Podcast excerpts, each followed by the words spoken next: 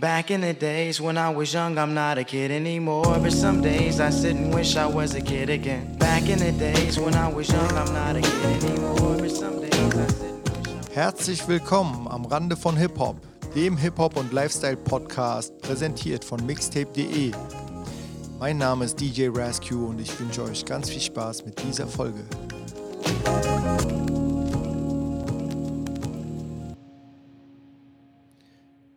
Schon ein bisschen komisch. Ähm, eigentlich wollte ich jetzt noch zum Punkt kommen und dann dachte ich, okay, nee, machst du hier einfach mal eine zweite Folge draus. Ich glaube, es ist auch nochmal ganz interessant zu erklären, bevor ich sage, wie ich mit Flair irgendwie in Bekanntschaft trat. Ähm, wo fange ich da jetzt am besten an? Boah, ich bin Sido, äh, ohne es zu wissen, Paul Würdig. Ich glaube, irgendwann mal sogar schon 98 oder so begegnet. Das war damals in Strausberg in, im Kuhstall, so hieß die Location in Berlin. Das ist, ähm, oder man sagt bei Berlin, glaube ich, zu Strausberg. Ähm, ja, im Ostteil, glaube ich, der Stadt. Sehr, sehr weit raus sind wir gefahren. Wie hieß denn der Veranstalter damals? Hieß der Timo? Oh, keine Ahnung. Auf jeden Fall einen schönen Gruß an den. Der hat da ähm, Partys veranstaltet in dieser Location, die so richtig realen Hip-Hop mehr oder weniger gespiegelt haben. Ja. Und äh, Sido damals war, soweit ich weiß, ähm, schon sehr begnadeter Freestyle-Rapper auch und überhaupt ein sehr lustiger Rapper, der immer sehr stark aufgefallen ist und der sehr beliebt war auch. Also wirklich, das weiß ich noch. Aber keiner jetzt, wo, wo ich behaupten würde, dass er jetzt in der Crew so mega krass aufgefallen ist. Klar, also die Rapper und äh, alle im Publikum kannten ihn, aber es gab auf so einen Cyphers, wie man so schön sagt, immer viele gute Rapper, muss man dazu sagen. Ja, also auch die Chaos-Loge zum Beispiel hier, Damien Davis und so. Auf die freut man, also auf die freue ich mich persönlich heute noch, ja, ähm, wenn ich die auf der Bühne sehe. Oder auch die ganze andere ähm, Ecke, zum Beispiel, ob es Prinz P ist oder was auch immer. Das waren jetzt nicht, vielleicht jetzt nicht Leute unbedingt, die dabei waren, aber ich will nur sagen, ähm, damals war ich mit einer Rap-Crew unterwegs, die war jetzt nicht so groß. Das war die sogenannte verbale Interpretation. Alter, was für ein Name für eine Rap-Crew. Ähm, und die hatten mich mitgenommen als DJ und äh, baten mich dann auch darum, die Party mehr oder weniger zu rocken ähm, und dort noch ein paar Sounds außerhalb der Cyphers sozusagen zu spielen und äh, der Konzerte, die die da gegeben haben. Und selbst da wurde mir im Nachgang gesagt, ey, Sido ist doch hier aufgetreten und so. Das habe ich alles gar nicht so wahrgenommen. Ich wusste das alles. Also es gibt auch viele, viele Rapper in Berlin. Da muss ich mich fast schon für outen oder entschuldigen, denen ich live begegnet bin, aber mein Siebhirn, ja, also muss ich leider wirklich sagen, einfach sich niemanden richtig merken konnte und das nicht, weil ich irgendwie arrogant abgehoben oder sonst was für ein Quatsch bin, sondern weil ich sagen muss, ähm, ja, die Zeit verging. Ich bin, ich bin, glaube ich, mit meinem Kopf sehr, sehr einfach vertieft gewesen in vielen anderen Dingen und habe auch jetzt nie die Begeisterung darin gesehen, einen ähm, anderen Rapper, Sänger, Tänzer oder was auch immer als, es hört sich jetzt wirklich sehr abgehoben an, ähm, was Besonderes zu sehen. Ich wollte ja selber auch nicht besonders gesehen werden oder so. Darum ging es mir nicht. Für mich war Hip-Hop halt etwas so, weiß ich nicht, es war also bis heute noch, ne, es ist etwas unglaublich Bodenständiges. Und deswegen habe ich ja dieses Problem vielleicht auch mit denjenigen, die Hip-Hop so auf eine Bühne stellen oder auf so ein Podest stellen, als ob Hip-Hop denen die Rolex liefern würde oder halt dieses teure Auto oder das Haus oder was auch immer. Ja, es ist ja schön und gut, aber innerhalb der Musikwelt, ja, finde ich es sehr, sehr schade, dass gerade diese besagten Künstler ähm, dem Hip-Hop nichts zurückgeben oder zu wenig. Ja? Ähm, deswegen weiß ich nicht. Ich sehe Hip-Hop halt et als etwas sehr Bodenständiges so. Und wenn ich einen Künstler sehe, ob der jetzt wirklich Millionen Platten verkauft hat und ich nur der arme äh, Rapper, Sänger, DJ oder sonst was an der Seite bin, so, äh, come on, ich könnte das genauso, ja.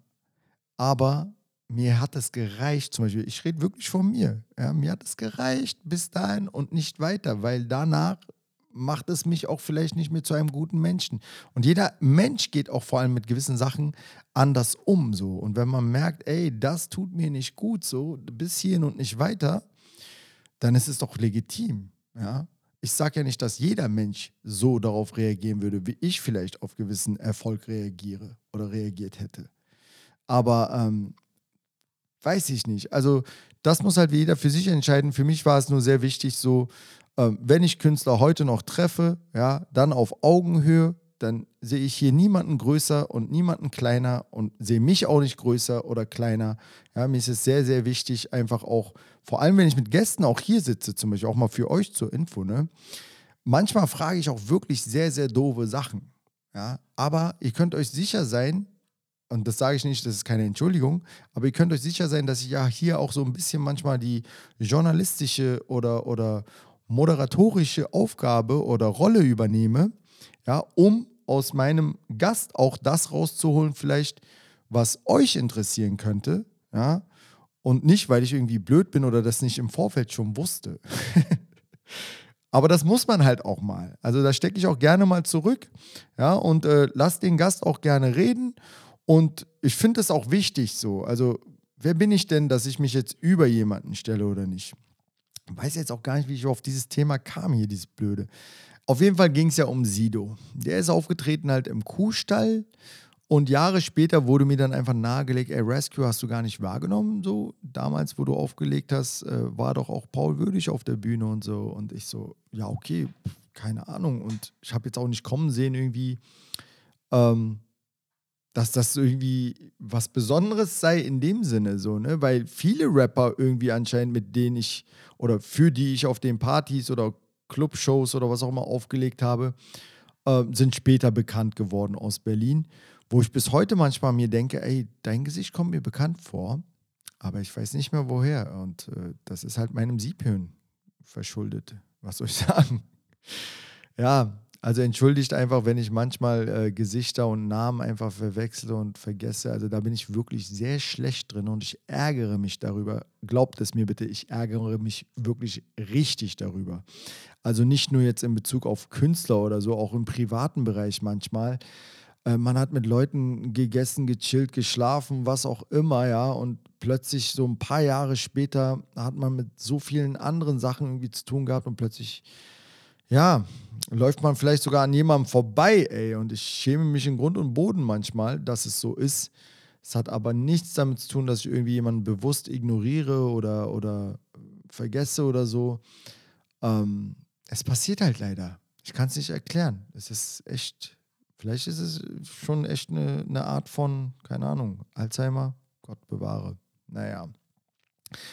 Ich bin im Radio 2002, 2003, kriege hin und wieder Demo-Songs zugeschickt, aber auch fertige Alben, Promotion-Sachen und so weiter. Und natürlich habe ich auch wahrgenommen, wie die Agro-Ansage 1 und 2 gedroppt wurden, ja, und Sidos mein Blog dann so langsam äh, groß wurde, aber auch das erste Promo-Video, wo Bushido mit dem damals besagten und heute verstorbenen ähm, Maxim, Ruhe in Frieden, der ja auch als äh, Bushidos Entdecker galt, mit in diesen Videos aufgetaucht ist teilweise und mit Bushido äh, Seite an Seite stand und Bushido so mehr oder weniger die Ansagen gedroppt hat, von wegen, ähm, jetzt passt auf, euch, auf euch kommt was Neues zu, so nach dem Motto. Und ähm, ja, das war so die Geburtsstunde, finde ich persönlich jetzt von Agro Berlin, wo es dann halt ein bisschen kommerzieller wurde, ähm, das breitere Publikum äh, aufge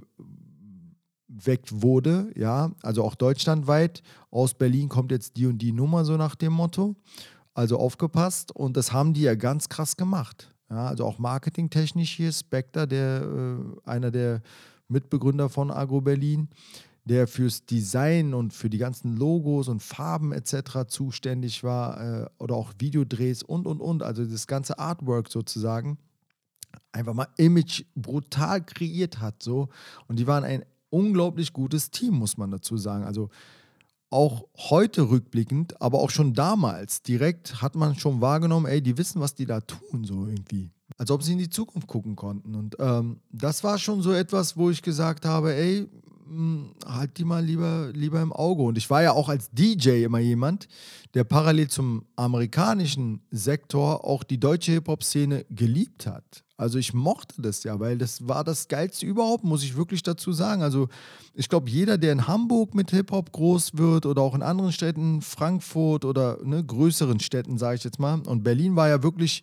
ich will jetzt nicht sagen ein Zirkus, was Hip-Hop angeht, ja, aber ähm, es war ein unglaublich spannendes Feld. Und was ich immer wieder an dieser Stelle gerne erwähne, wenn ich über Berliner Hip-Hop rede, alleine schaut euch doch mal die Rap City Berlin DVD an, von dem es, glaube ich, auch schon zwei oder sogar drei Teile gab. Aber der erste Teil ist der essentiell aus meiner Sicht wichtigste Teil gewesen. Ja, wir haben, es hat ein, uns Berliner hat das umgehauen, als diese DVD rauskam, ja, mit einem Footage von circa vier oder über vier Stunden, wo jedes Label ungefähr zehn Minuten Zeit hatte, irgendwie sich vorzustellen mit ihren Rappern, mit ihren Künstlern und was auch immer. Ey, und dann sind einfach mal über 50 Labels, glaube ich, aufgetaucht, wo wir gedacht haben, was? Alter, wenn ich, wenn ich wollte, könnte ich vielleicht 10 oder 20 an der Zahl aufzählen. Wo kommen denn 50 her? Wen habt ihr denn da alles gefunden und interviewt, sag mal? Und ganz ehrlich, es waren fast alle relevant. Also auch aus meiner Sicht. Ich habe fast alle durchgesuchtet und ich schwöre euch, guckt euch das heute im YouTube an. Ich glaube, ihr könnt euch das sogar for free jetzt runterziehen. Weiß gar nicht, ob ich hier so eine Promo machen darf. Aber äh, wenn nicht, tut es mir wirklich leid. Aber ey, das ist einfach zu krass. Und es ist richtig geile Berliner History, wirklich sich die Sachen auch heute noch zu geben, wo wer früher gesigned war, mit wem zusammen gerappt hat und was die da alles rausgehauen haben teilweise. Ich merke es ja auch schon vom Erzählen her wieder. Ich bin, also ich glaube, ich ziehe mir das nach dem Podcast hier auf jeden Fall nochmal rein. Naja, also zurück dazu, dass äh, Sido dann ähm, seinen Erfolg so langsam äh, angegangen ist und ich dann irgendwann ja, also wir Radio-DJs, muss ich dazu sagen, wurden ja auch viel von Plattenfirmen bemustert. Das bedeutet, wir haben Schallplatten immer früher auch bekommen oder gerade wenn es aktuell war, immer sofort zugeschickt bekommen, damit wir die natürlich auch in unseren Sendungen spielen. Wie ihr wisst, waren auch Schallplatten sehr teuer. Auch ich musste meine Sendung teilweise selber finanzieren. Somit musste ich auch zusehen, wie ich an die Musik rankomme, die ich spiele in meiner Show. Also es hat mir jetzt nicht JamFM bezahlt oder zur Verfügung gestellt. Wenn ja, dann hätten sie es mir als CD zum Abspielen zur Verfügung gestellt, was ja aber wiederum bedeuten würde, dass ich nicht in die Musik hineingreifen kann und sie in meinem DJ Rescue Stil sozusagen abspielen könnte oder auch ähm, scratchen könnte oder was auch immer für Übergänge schiebe. Ja? Und das war mir ja immer sehr wichtig für meine Show. Also was ist, ich muss an die Schallplatte rankommen. Was machst du? Du connectest dich mit dem Label Agro Berlin. Und damals äh, ging, glaube ich, die Kete ans Telefon, die dann dafür zuständig war, sich um das Management oder Künstlermanagement zumindest von Agro Berlin zu kümmern. Sie war sehr, sehr lieb. Die meinte, klar, überhaupt kein Problem, komm gerne mal vorbei im Studio. Wir sind ja hier in Schöneberg. Das liegt ja sicherlich mal auf dem Weg. Und äh, wenn du Bock hast, schaust einfach mal vorbei und greifst dir die Platten ab, die dir wichtig sind für deine Show und so weiter und so fort. Jetzt erzähle ich euch mal eine lustige Story dazu. Irgendwann, ich glaube schon eine Woche danach oder so, gehe ich in diesem Studio vorbei und mir macht irgendein Typ mit einer Brille die Tür auf und sagt so, schönen guten Tag, wo wolltest du hin? Und, ich so, ähm, ich bin hier mit Kete verabredet, so nach dem Motto wegen Schallplatten, bla bla bla. Ah, okay, alles klar. Ich laufe an diesem Typen vorbei, laufe so durch und dann tippt er mich nochmal hinten an und sagt so, Mann, ey, ich bin Sido. ich so, ey, krass. Da haben wir uns erstmal mit Sido kennengelernt. Ja, und ich hatte ihn natürlich nicht erkannt, weil ich kannte ihn ohne Maske nicht. Sozusagen, ja. Also, das war unsere erste Begegnung mit Sido auf jeden Fall, war ziemlich lustig. Ich glaube, das hat er mit jedem zweiten gemacht irgendwie, um, um einfach nur mal zu testen, ob das funktioniert mit der Maske oder nicht. War ziemlich lustig. Dann habe ich mir die Platten abgegriffen, Kete kennengelernt und dann, ähm, ja, bin ich da raus und habe dann so angefangen, ein bisschen halt auch deren Platten zu spielen und so. Ja, auch im Radio schon damals. Und wie gesagt, auch das erste Album von Bushido war ja noch damals bei Agro Berlin. Und das habe ich rauf und runter gespielt halt. So, und jetzt mache ich mal einen kleinen Sprung. Wie habe ich eigentlich Flair kennengelernt? Das war auch eine coole Story. So, ähm, ich habe damals für das Label Pele Pele Freaks of the Underground gab es eine Veranstaltung, ähm, die fand so halbjährlich im Rahmen der damaligen Mode-Fashion-Show, die jährlich einmal stattfindet. Alter, warum habe ich das dann vergessen, wie das hieß? Oh, peinlich. Oh, seht ihr? Das meine ich mit meinem Sieb hören. Ey, krass. Ist einfach zu lange her. Ich vergesse das einfach. Naja, bitte entschuldigt. Auf jeden Fall ähm, habe ich da hin und wieder auf dieser Veranstaltung aufgelegt. Damals noch sogar mit Style Wars, daran erinnere ich mich. DJ Style Wars und DJ Maxi, die haben auch viel dort aufgelegt, das weiß ich auch noch.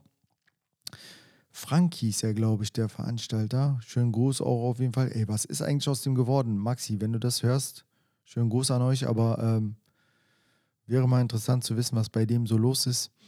Ja, Frankie, ey, der hat auf jeden Fall ähm, die Veranstaltung gemacht damals und ihr müsst euch vorstellen, auf dieser Veranstaltung war ja wirklich alles vertreten, was mit Mode zu tun hatte, aber auch irgendwie mit der Musikwelt. Also auch viele Rapper, Sänger, Tänzer, Sprüher vielleicht bestimmt auch, aber halt alles so richtig Fashion-Leute und Stars und wie man so schön sagt, ja.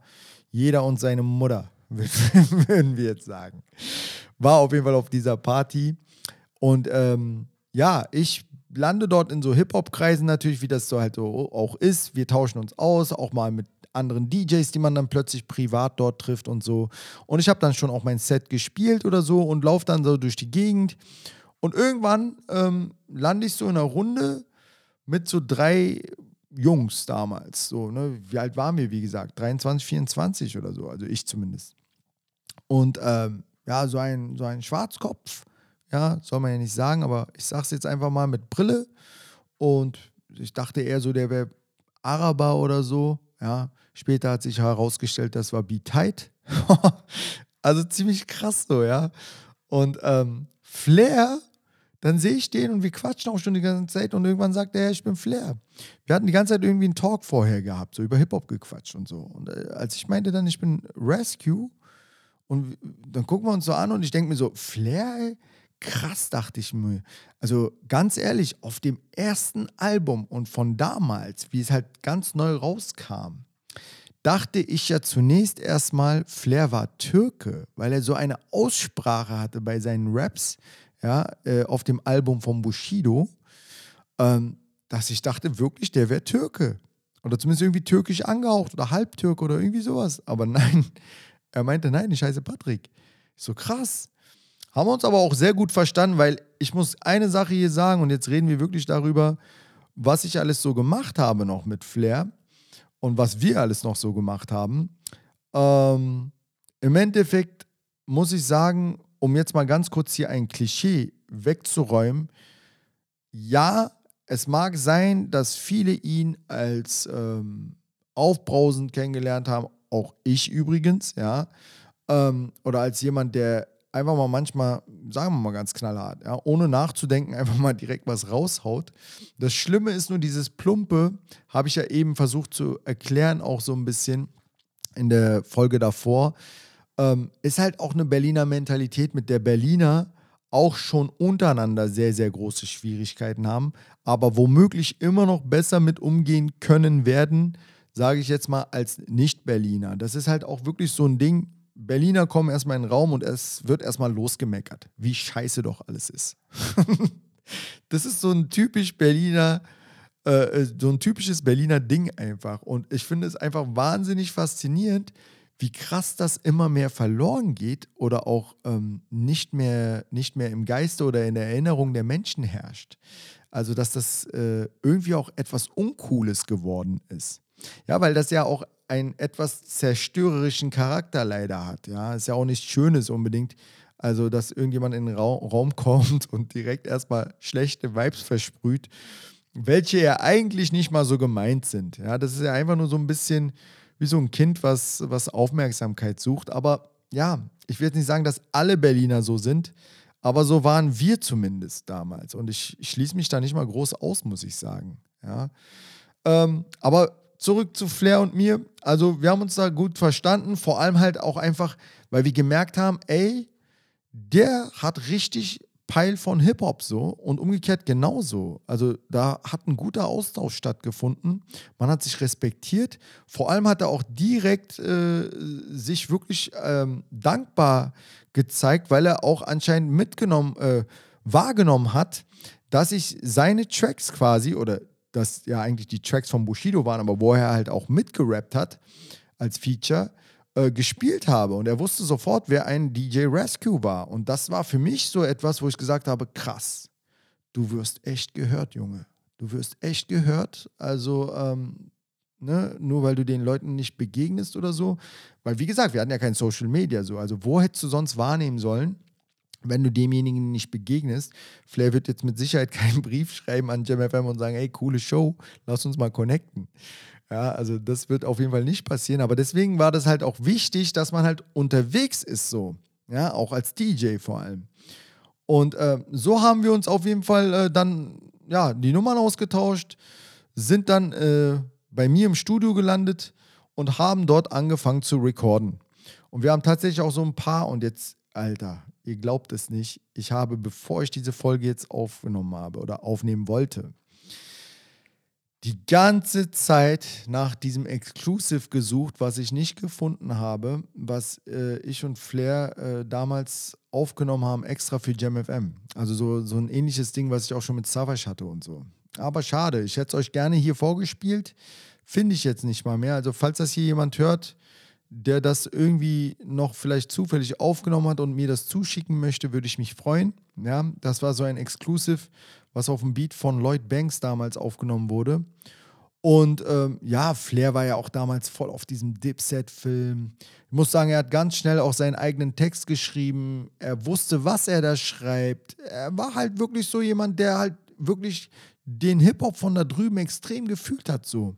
Und ich war halt so, ich habe mich da auch treiben lassen so ein bisschen, weil ich wusste ganz genau, ey, der weiß, wovon er da spricht. Ja, lass ihn einfach mal machen. Und für einen Produzenten gibt es nichts Geileres, als dass du da, deinen Beat ab, äh, abspielst, verstehst du? Und der Rapper rappt einfach ein paar Zeilen drauf und zack, das Ding ist im Kasten und here we go, wir können weiter Party machen, so nach dem Motto.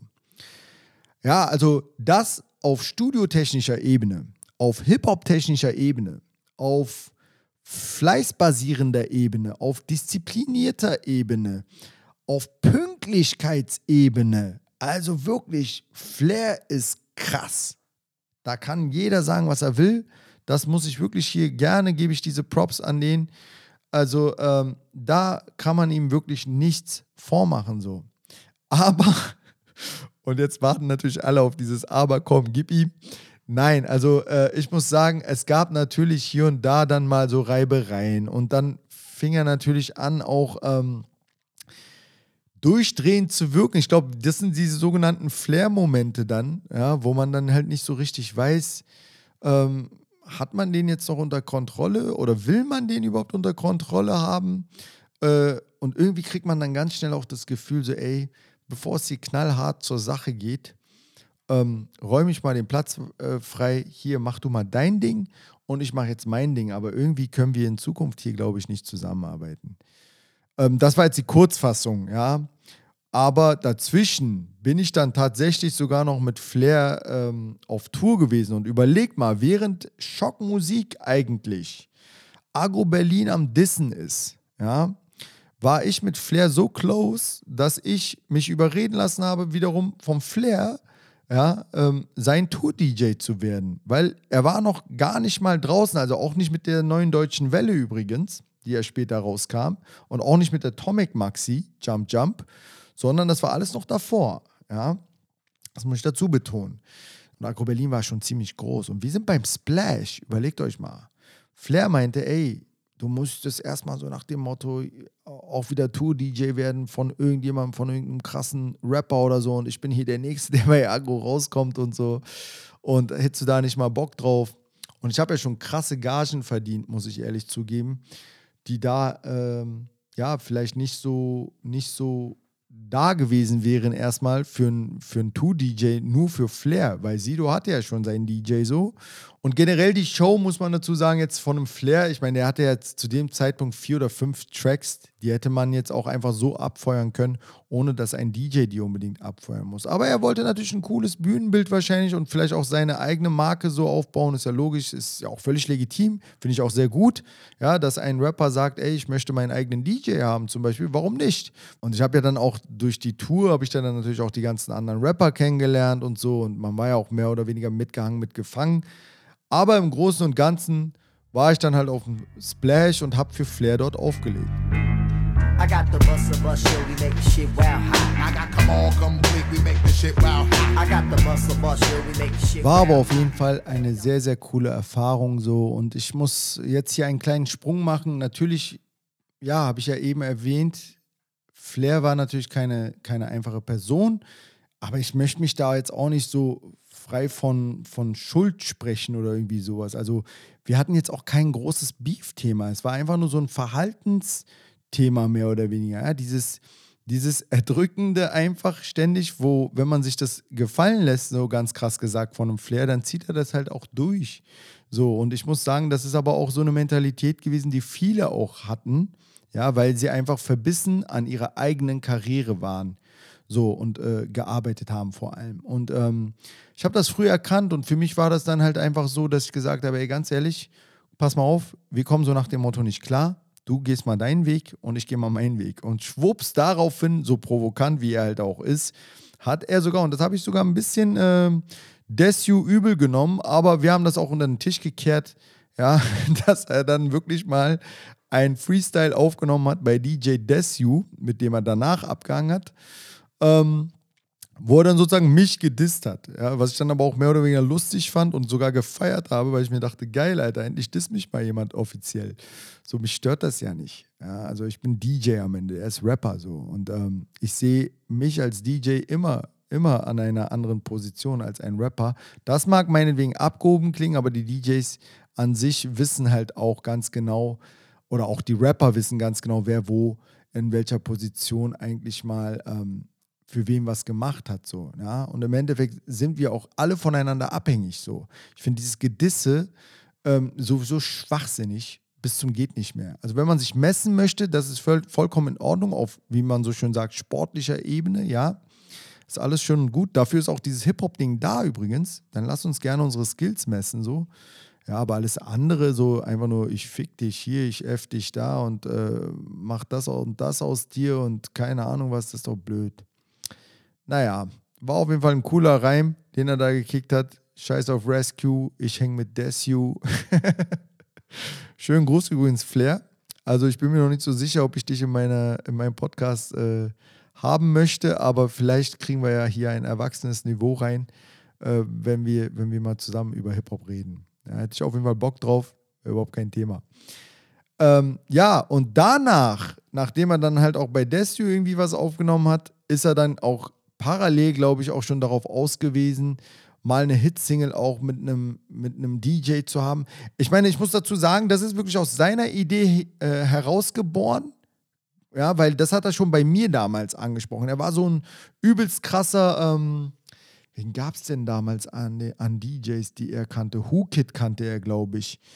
Ähm, und äh, so in den äh, Staaten halt so, die halt DJs waren für, für, für große und namhafte Rapper. Es gab ja noch keinen DJ Khaled so wie heute, aber ihr könnt es euch ungefähr mit einem DJ Khaled vergleichen. Und Tomek, wie gesagt, hat ja schon sozusagen diese Fusion aufgebaut gehabt, für sich selbst allerdings, ja, zwischen amerikanischen äh, Künstlern und Deutschen.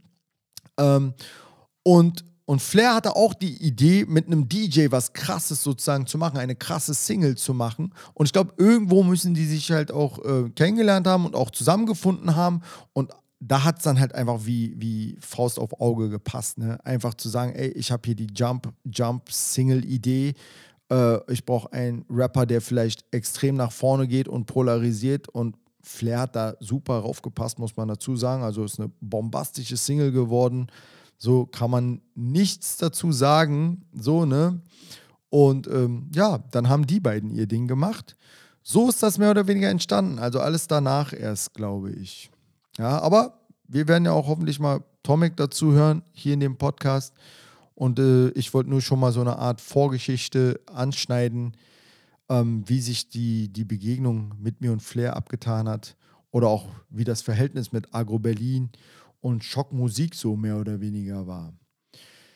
Ja, ich bin jetzt so am Ende von meinem Latein und meinen Stories für heute. Wenn ihr noch Fragen habt, wenn ich irgendwie doch irgendwie zu durcheinander gesprochen oder gelabert habe, dann lasst es mich gerne wissen, weil ich werde hier jetzt nichts dran rumrütteln und äh, hau das Ding einfach so roh raus. Ich freue mich äh, über euer Feedback so, ja. Ähm, auch wie gesagt über die Filme, auch wenn es mal nicht so toll war, ja, könnt ihr mir genauso Feedback dalassen.